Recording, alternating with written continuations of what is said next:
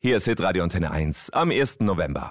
Ein alter Mann mit Bart erwartet dich an einem goldenen Tor, umringt von Wolken.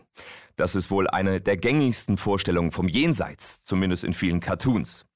Aber es gibt noch viele mehr, denn schon immer haben sich Menschen vorgestellt, wie es nach dem Tod weitergehen könnte. Pfarrer Fabian Vogt hat viele dieser Vorstellungen in seinem Buch 100 Dinge, die du nach dem Tod auf keinen Fall verpassen solltest, gesammelt. Clarissa Weber aus unserer Kirchenredaktion hat's gelesen.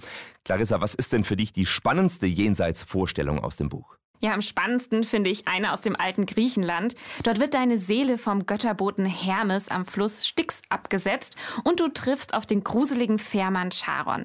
Den musst du dann bezahlen, damit er deine Seele über den Fluss ins Totenreich bringt. Deshalb haben die alten Griechen den Toten auch immer ein paar Münzen mit ins Grab gelegt. Und die Überfahrt, die ist ziemlich wild und am Ende musst du auch noch am Höllenhund Cerberus vorbei.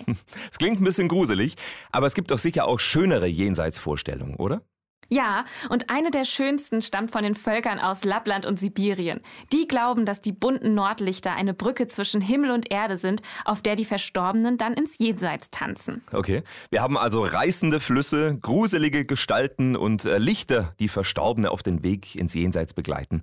Äh, hast du noch ein Jenseits-Highlight für uns? Ja, tatsächlich. Ein Indianerstamm aus Mexiko, der glaubt daran, dass man auf dem Weg ins Jenseits einen Hindernisparcours absolvieren muss. Und dabei müssen die Verstorbenen, halte ich fest, die Geschlechtsorgane derjenigen tragen, mit denen sie im Laufe ihres Lebens Sex hatten. Okay, das äh, klingt ziemlich abgefahren. Äh, Clarissa, was ist denn eigentlich im Christentum mit dem Jenseits?